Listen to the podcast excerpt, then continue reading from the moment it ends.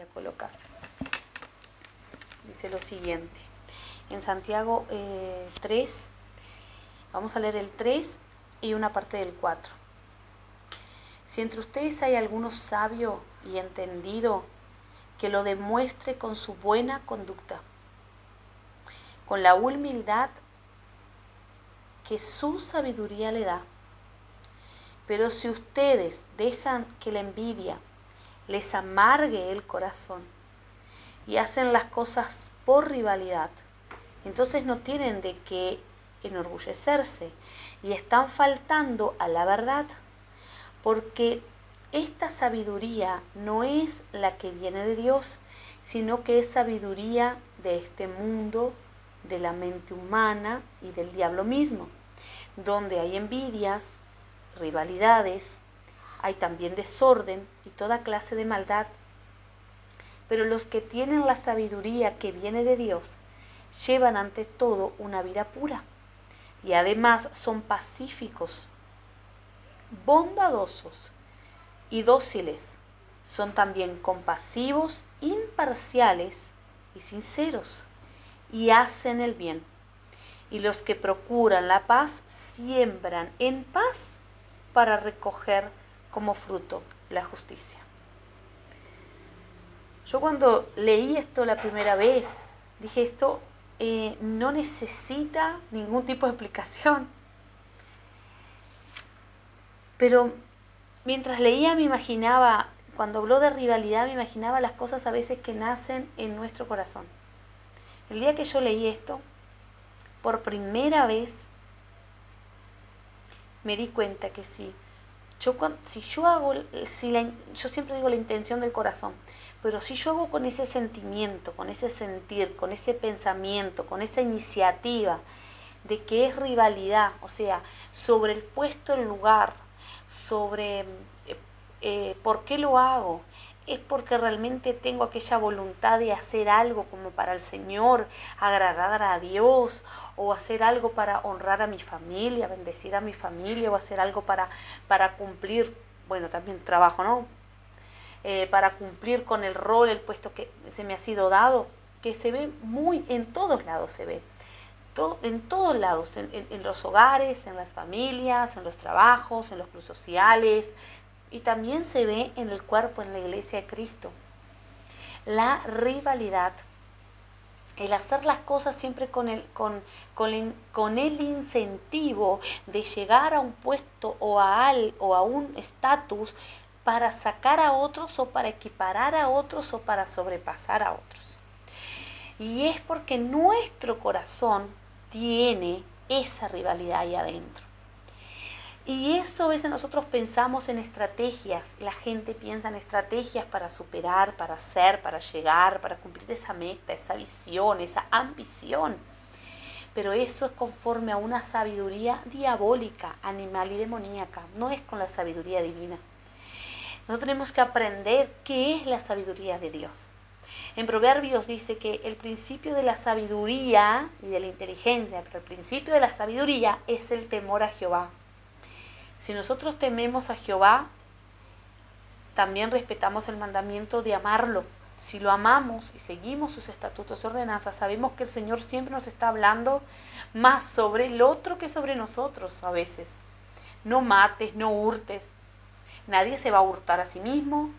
Y nadie, bueno, salvo ciertas eh, eh, este, mm, acepciones que que la persona se, se, suicida, nadie se va a matar a sí mismo, no es así. Yo no busco en mi día a día, a no ser aquellas personas que están con una problemática del caso, eh, autoeliminarme, o en mis finanzas, o en mi casa, o en mi trabajo. Yo no, yo, yo, siempre estoy queriendo superar mis metas en el estudio, en la facultad, en, en el progrado. Siempre estoy queriendo buscar eso de la mejora. Nunca quiero ese, esa inferioridad. Pero em, la sabiduría, como decía, la sabiduría divina, ella es pacífica. Hay un, hay, un, hay un versículo que dice que ella es pura. Ella es pura. ella no tiene contaminación. Ella nunca va a buscar el mal, la maldad. La maldad no está en la sabiduría divina. Entonces, buscar estrategias para, para llegar a ciertos lugares degradando a otros, eso no es divino, es diabólico. Y lo dice aquí, dice sabiduría que envidia, rivalidad,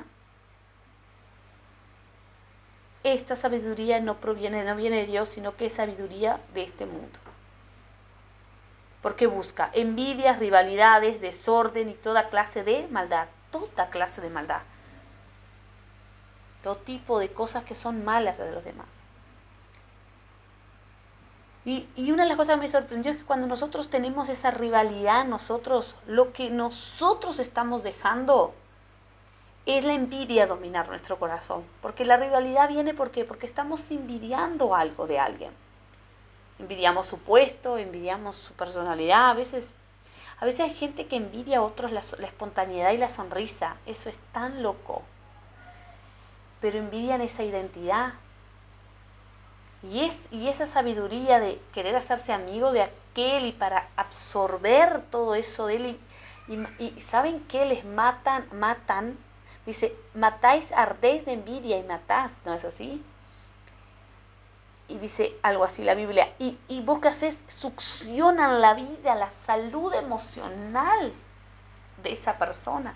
¿Vieron esas personas que se juntaron con otros y quedaron totalmente diferentes, se apagaron? es porque aquel otro le sacó lo que tenía, es el vigor de su personalidad, de su identidad. Y a veces, muchas veces, es esa identidad en Cristo Jesús viene y te la roba, es el que roba, ¿no? Y, y es cuando nosotros permitimos que esa rivalidad y esa envidia esté en nuestro corazón, Dice la Biblia que les amarga el corazón, que eso nos amarga el corazón. Y a veces nosotros no entendemos por qué estamos tan quejadumbrosos, tan pesados en nuestro corazón y en nuestras expresiones a las horas de hablar. A veces estamos hablando de una persona y siempre tengo aquella queja. Saben, yo me he visto muchas veces así. Y esta palabra golpeó fuertísimo mi corazón de, de la rivalidad y empecé a examinarme y ver dónde estaba esa raíz de rivalidad y de envidia en mi corazón y que yo no entendía. Porque es normal, porque nos han enseñado el querer superarnos y salir más adelante. Pero se dieron cuenta que siempre nos has enseñado a llegar al puesto de alguien que estaba ahí. Y Dios nunca nos dice eso, porque para Dios nosotros somos únicos. El fulano de tal es el fulano de tal en ese puesto. Dios tiene un lugar para nosotros. Vieron que siempre Dios habla así, tengo para ti algo especial, algo grande para ti. Tengo algo grande, especial para tu vida. No, no desmayes, sigue enfrente, sé valiente, camina. Y, y es porque Dios para todos tiene algo diferente, algo único y algo que es para nosotros. Y lo demás no van a tener lo que es nuestro. Y ni nosotros vamos a tener lo que tuvo otro. Eliseo no tuvo lo que tenía Elías. Eliseo tuvo la doble porción. Lo que le pertenecía a él como profeta y, lo que le y la unción que portaba Eliseo pero no Eliseo y no el puesto de no Elías ni el puesto de Elías. ¿Sí? Entonces, nosotros necesitamos entender que hay algo más, que Dios nos da algo más. Nosotros sabemos que nos es impartido una unción especial del Espíritu Santo, pero Dios nunca nos va a hacer un doble Elías. Nunca nos va a poner en lugar de otro porque el lugar de otro es el otro. Y la Biblia dice que el nombre del, Hijo de Dios, del sabio, del escogido, el nombre, su buena fama permanece. Y la, sabiduría de esa persona y sus obras permanecen. Entonces nadie va a borrar la obra de Elías. Hasta el día de hoy se habla de Elías y se habla de Eliseo, pero se habla de Elías. No se dice Elías, Eliseo tomó el lugar de Elías y fue Elías Eliseo, Eliseo Elías. No, fue el sucesor, pero nunca el lugar exacto. No, no, no es nunca. Y, ¿saben qué? Elías fue llevado por el Señor y después fue puesto Eliseo. Y fue así. Y si me vieres, si, cuando yo me vaya, me mirás, me ves, me conseguís ver, es porque es la señal de que vas a tener la doble porción. Y, y Eliseo no codició Eliseo honró y trabajó en bien para hacerlo. Lo que había en el corazón de Eliseo era diferente. Era un corazón que no tenía rivalidad. Lo que tenía era simplemente anhelo por el poder sobrenatural del Espíritu Santo y llegar a hacer obras de bien. ¿Qué dice acá? Las obras. ¿Te acuerdas que leímos hoy en Filipenses cuando oramos? Que las obras, las buenas obras, Dios nos iba a llamar a preguntarnos por nuestras buenas obras. Y no es nuestra buena obra, no es solo hacer una coleta y ayudar a alguien con una canasta o un, un poco de, ayuda económica porque está pasando necesidad. Es todo lo que hacemos todos los días y principalmente lo que sale la intención de nuestro corazón, de lo que está dentro. Porque Jesús dijo así, vosotros que adulteraban, voy a hablar como así normalito, adulteraban solo en pensar, solo en pensar ya estaban adulterando, o sea, tu corazón ya está cargado de pecado, es lo que está diciendo el Señor. Que no lo hagas por diversos motivos, pero eh, eh, lo que Dios quiere es que te arrepientas y que aún ni siquiera lo llegues a pensar. Si en un momento lo pensaste porque sos un ser humano, inmediatamente busques aquel arrepentimiento por parte de Dios y aquello salga de tu corazón y vengas a hacer obras de arrepentimiento y te vigiles en ese aspecto. Cuando hay envidias y rivalidades también hay desorden y toda clase de maldad. Esa palabra desorden, está desorden, se desordenan las cosas. Trae caos y el caos trae pérdidas. Cuando tenemos las cosas desordenadas, tenemos pérdidas. No, hay pérdidas. Cuando están las cosas desordenadas, hay pérdidas.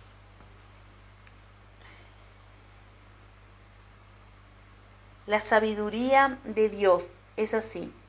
Pero los que tienen la sabiduría que viene de Dios llevan ante todo una vida pura. ¿Qué significa? Que hay pureza, que no hay maldad, que no hay suciedad, que no busca lo indebido, que se santifica siempre en el Señor, en la intención de su corazón. Señor, ¿por qué quiero esto? ¿Por qué voy a, por qué voy a hacer aquello? Se, vigila en eso y está buscando que sea la voluntad del Padre. Porque ¿qué oró Jesús? Que venga tu reino, hágase tu voluntad, que el reino de Dios venga, se haga la voluntad del Padre en mi vida, aquí en la tierra, como se hace en el cielo.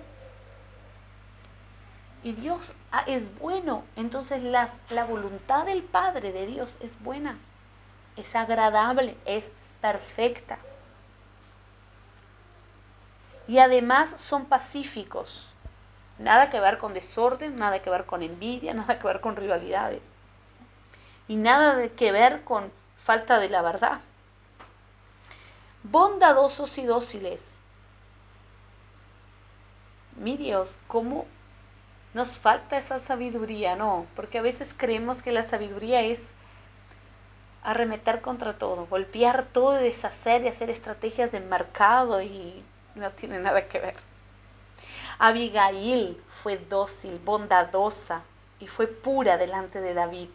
Cuando clamó por ella y por su casa y por su marido hostil, terco, necio, de duro de servicio que se deleitaba en su banquete David con sus generales iban a destruirlo y a destruir todo lo que él tenía. Y ella corrió detrás de ese favor de David, de esa misericordia.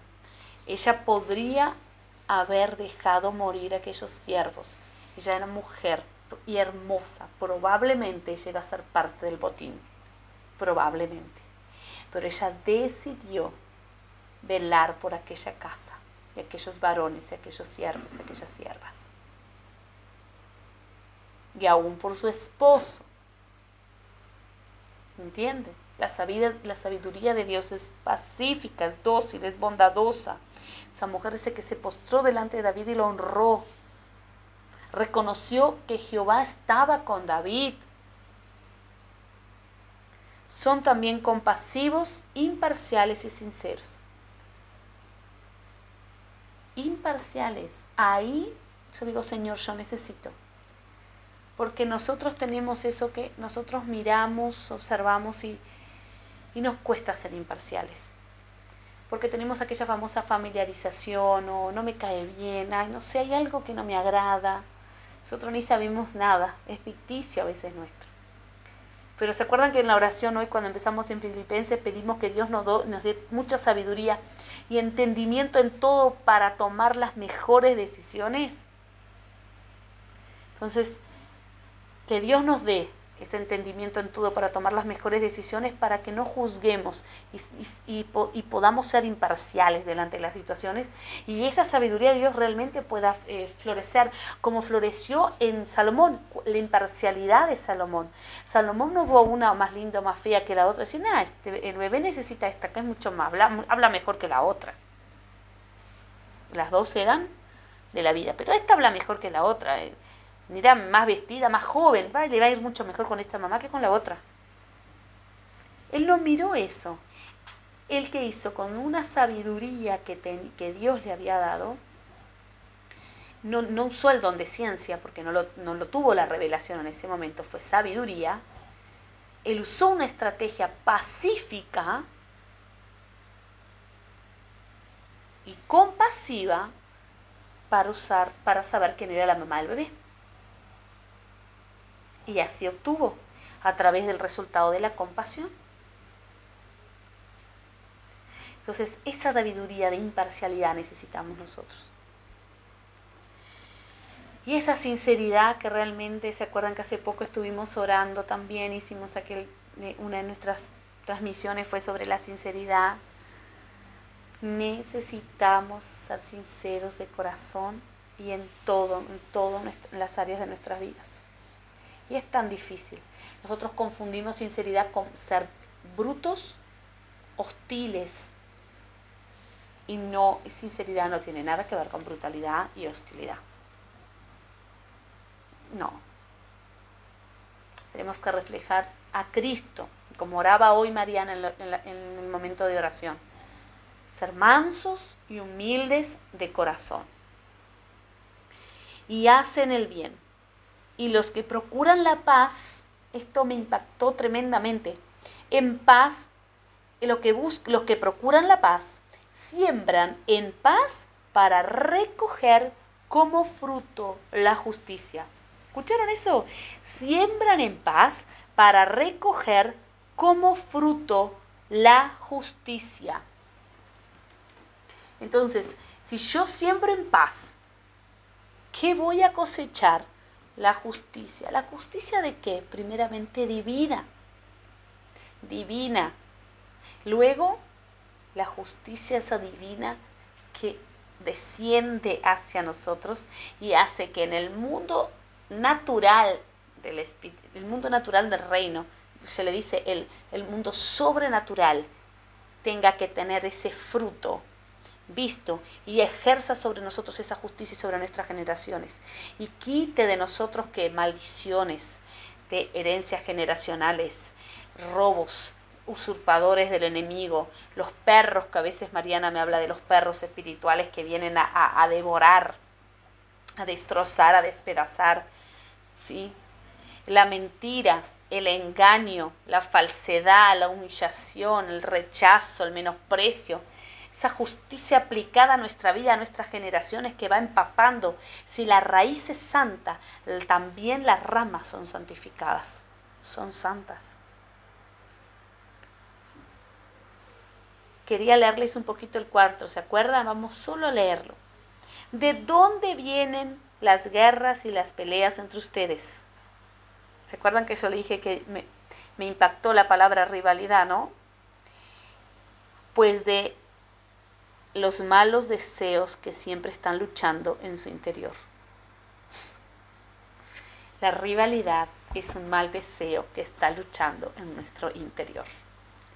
La envidia es un mal deseo que está luchando en nuestro interior. La autoconmiseración es un mal deseo que está luchando en nuestro interior. La codicia es un mal deseo que está luchando en nuestro interior. Pero la rivalidad y la envidia llevan pleitos y contiendas constantes. Yo nunca me había dado cuenta de eso, me di hace poco. Si yo tengo ese fruto de mal, ese, ese deseo de maldad en mi corazón, sobre compararme con fulano, compararme con ciclano, hacer esto, y lo hago porque quiero obtener aquello, porque no consigo obtener este cariño de, que, de aquella persona, porque no puedo, no se abre conmigo este canal de comunicación con otro, con el fulano, el otro, la fulana, la otra, ¿y por qué? Y ahí que empiezo a hacer guerras y contiendas, hablo un poquito por aquí, mal de aquel, hago un poquito por allí, hago algún comentario malicioso acá, y, hago alguna actitud que no es maliciosa, pero es esa actitud, ¿viste? Esa actitud melosa, esa actitud que trae esa segunda intención, que vos la olés a aquella persona que te dice algo que vos, ay, porque yo, bueno, viste que yo te quiero, sos mi amigui, por ejemplo, vamos a poner así para hacerlo neutro, ¿no? Ay, sos mi amigui, o sos mi cuñaditis, ay, mi fofichis, mi fofuchis. bueno, eso que tiene, ese es el deseo engañoso, es la rivalidad que está en el corazón, la envidia, y trae guerras, pleitos y contiendas. Después de eso trae guerras, pleitos y contiendas. ¿Ya vieron las amiguis que después se pelintis, se pelean mal? Hace una semana eran amigas, se están peleando. ¿Por qué? Porque enseguida brota. ¿Saben? Nosotros, el ser humano no puede dejar oculto por mucho tiempo lo que está en su corazón. Él sale, emana hacia afuera. Porque de lo que abunda el corazón habla la boca y siempre la boca va a hablar. Dice, que la, dice la palabra que quién puede refrenar la lengua. La lengua nadie la puede controlar, ¿sabías de eso? Ustedes quieren algo y no lo obtienen, matan, sienten envidia de alguna cosa y como no la pueden conseguir, luchan y se hacen la guerra. No consiguen lo que quieren porque no se lo piden a Dios y si se lo piden no lo reciben por, porque lo piden mal, pues lo quieren para gastarlo en sus propios, propios placeres. Oh gente infiel, ¿no saben ustedes que ser amigos del mundo es ser enemigos de Dios? Cualquier que decide ser amigo del mundo se vuelve enemigo de Dios. Por algo dice la Escritura, Dios ama celosamente el Espíritu que ha puesto dentro de nosotros. ¿Quién es ese Espíritu? El Espíritu Santo, el Espíritu de toda verdad, aquel que nos guía en nuestro caminar con Cristo Jesús. El, el que trae testimonio vivo de que Cristo está vivo, sentado a la diestra del Padre. Pero Dios nos ayuda más con su bondad, pues la escritura dice, Dios no Dios se opone a los orgullosos, pero trata con bondad, a los humildes. Miren dónde está esto maravilloso. Sométanse pues a Dios, resistan al diablo, después de haber hablado de todo lo que es la intención y los deseos del corazón sobre las guerras que nosotros mismos provocamos, que nadie hace contra nosotros. Nuestro interior la está haciendo constantemente y tenemos que dejar, cortar eso. Cuando viene directamente llegar a empezar a decir, empiezo a cortar esto, no lo quiero en mi vida. Acérquense, eh, sométanse pues a Dios, resistan al diablo y estén y este huirá de ustedes acérquense a Dios y Él se acercará a ustedes. Límpiense de las manos pecadores. Purifiquen sus corazones, ustedes que quieren amar a Dios y al mundo a la vez. Aflíjanse, lloren y lamentense. Que su risa se cambie en lágrimas y su alegría en tristeza. Humíllense delante del Señor y Él los enaltecerá. Pero saben que cuando yo leí esa parte, toda la vida la escuché. Dios, envíllate delante Señor y Él te enaltecerá. Aquí yo la entendí así. Si tanto quieres tener el primer lugar, si tanto quieres resaltar, si tanto quieres, si quieres, limpia tu corazón, deja de pensar mal, deja de siempre estar buscando rivalidad, deja de siempre tener envidias y celos, deja de querer tener deseos malos en tu corazón, empieza a limpiarte, a pedir los frutos del Espíritu y dejar las obras de la carne. Y sométete a Dios, resiste al diablo que te está provocando a ejecutar esa malicia de tu corazón, y Él huirá de vosotros, y Él huirá, y purifíquense sus corazones, pues quieren amar a Dios y al mundo a la vez, no podemos amar a Dios y al mundo a la vez. Aflíjanse, lloren y lamentense, arrepiéntanse de verdad, que su risa se cambie en lágrimas, alegría, en tristeza, Humíllense delante del Señor y Él los exaltará. Ah, llegar un momento que los, los exalta, o sea, quieres tanto que te exalte, pero saben que cuando tú haces todo esto que Él dijo antes, Él, él, él los, los exaltará. Antes que tú llegues en tu vida, a lo exaltará. Cuando tú practicas el resto, Él exaltará en tu vida. Deja de tener un sentido de exaltar, porque tú empiezas a glorificar a Dios y a exaltar el nombre del Señor y exaltar a Dios, porque tu corazón se purifica en el Señor y tú empiezas a ver tu naturaleza picaminosa y empiezas a, a, darte cuenta y a identificar que Cristo es todopoderoso, es el digno, es el digno de ser alabado, el digno de ser exaltado. Y tú eres un vaso de barro en manos del Señor donde pone lo preciado que es la esencia del Espíritu Santo, el Espíritu Santo mismo. Y cuidado porque el Señor Dios ama celosamente el Espíritu que colocó dentro de nosotros y es el Espíritu Santo de Dios hermosa esa palabra, ¿no? Yo vi que ese, ese enalte, y Él los enaltecerá, es, estás buscando estar en la cima, estás buscando ser visto, estás buscando enaltecerte. Pero me di cuenta que nunca va a llegar a cumplirse Él, aunque el Señor lo hace, el Señor te honra, el Señor te da recompensa a tu tiempo de sacrificio, que nosotros le decimos sacrificio, pero es ese tiempo de purificación, ese tiempo de, en donde nos, nos elevamos al, trono de la gracia, al trono de misericordia, al trono de favor.